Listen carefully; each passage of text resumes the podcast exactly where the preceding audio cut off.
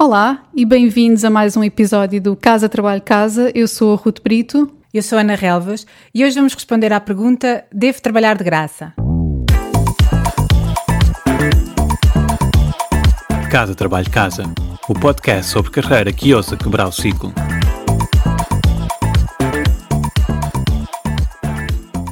Este episódio é sobretudo para freelancers, criativos ou para quem não é, mas tem algum tipo de competências que as pessoas procuram muito. Ruth, o que é que devemos dizer quando nos pedem para trabalharmos de graça? Este episódio vai ser curto e grosso. a resposta deve ser quase sempre não. Obrigada por nos ouvirem. Boa. Desculpa, desculpa, continua, continua. É que mesmo que não nos custe nada, custa-nos sempre pelo menos o nosso tempo. E depois cria um grande problema que é quando aceitamos trabalhar de graça, no fundo estamos a desvalorizar-nos. Mas há exceções. Sim, claro, como tudo na vida há exceções, não é? Acho que a primeira exceção é com os amigos, não é? Mas, mas aqueles amigos, só os que nos dão valor. E só se tivermos realmente tempo e desejo de os ajudar. Senão depois pode prolongar-se e acaba por criar uh, ressentimentos quando é, acaba por ser uma obrigação. Uhum, a segunda uhum. exceção é quando isso nos beneficia, não é óbvio? O que é que eu ganho com isso? A história do promover o trabalho ou ganhar exposição, isto é quase sempre um argumento dado por quem simplesmente não quer pagar. Uhum. E os que realmente trazem exposição, até muitas vezes vamos a ver e acabam por ser aqueles que realmente pagam. Portanto, temos que, nos, temos que ver sempre quando é que nos beneficia e sermos nós a fazer essa análise e não irmos na conversa de quem nos pede. Depois, a terceira exceção é quando realmente acaba por ser uma porta de entrada. Às vezes precisamos trabalhar um bocadinho mais além de uma proposta, só um orçamento, para convencer um cliente. Mas temos de ter sempre o cuidado para não estarmos a dar demais para o cliente depois conseguir uhum. pegar naquilo e, e, e não precisar mais de nós, não é? E a quarta exceção, também muito importante, é quando realmente é uma causa em que nós acreditamos e queremos mesmo oferecer o nosso tempo e a nossa, a nossa experiência, a nossa expertise. Há uma quinta uh, que se calhar não é, não é bem isto, mas, mas também pode ser uma possibilidade, é quando há a possibilidade de permuta de serviços. Uhum, certo. De troca de tempo, não é? Nós as duas já fizemos isso, não é? Trocamos serviços sem no fundo haver uma paga de dinheiro, mas no fundo há uma paga, é, é tempo por tempo. Tu com o teu projeto com o Objetivo Lua de certeza que recebes pedidos destes. E eu lembro-me de há uns anos atrás até teres comentado uma situação que eu acho que encaixa mesmo, mesmo bem aqui nas exceções, não sei se te recordas. Sim, há situações em que nos querem pagar-te um pouco, se aceitamos então mais vale não, não cobrar. Uh, eu tive uma, uma situação destas há, há uns tempos e, e, optei por não cobrar. Um, porque assim é algo que estamos a oferecer, em vez de estarmos a desvalorizar e no fundo a comunicar ao outro, a nós mesmos e ao mundo que valemos tão pouco.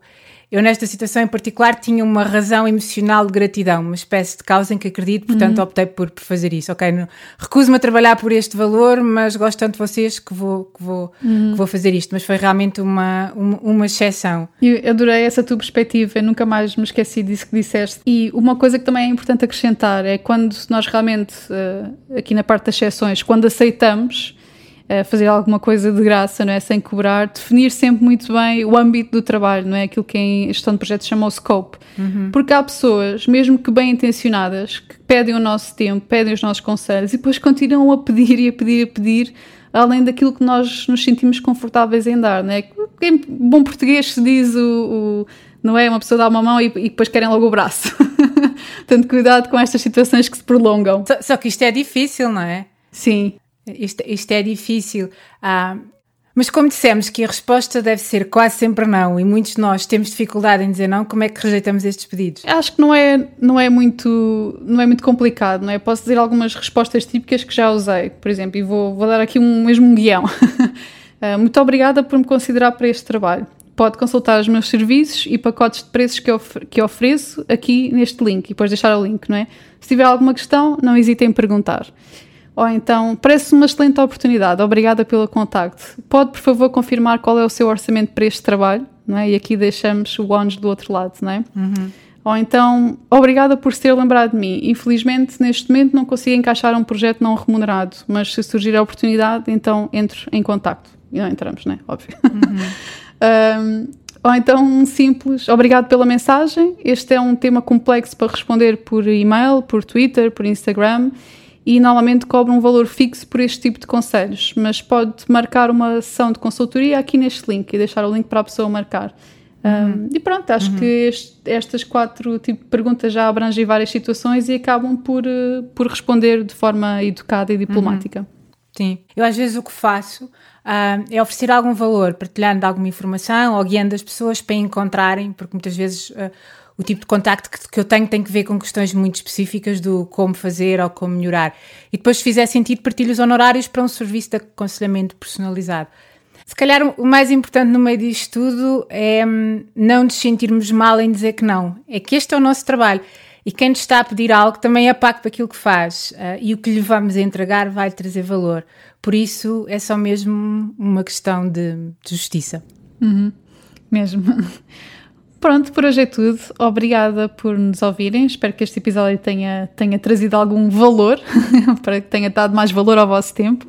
E, entretanto, se nos quiserem contactar nas redes sociais. Podem sempre deixar um comentário neste episódio um, e podem também partilhar o podcast com outras pessoas que possam beneficiar dele. Obrigada e até à próxima semana.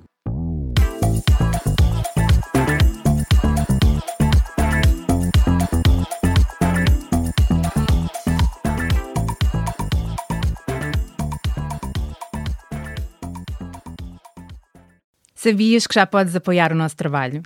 Se és um ouvinte fiel do nosso podcast, convidamos-te a subscrever o Casa Trabalho Casa Premium.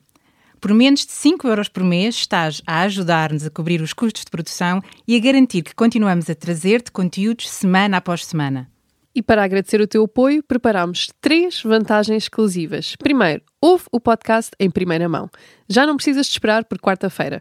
Para começar a semana motivado, passas a receber os episódios ao domingo à noite.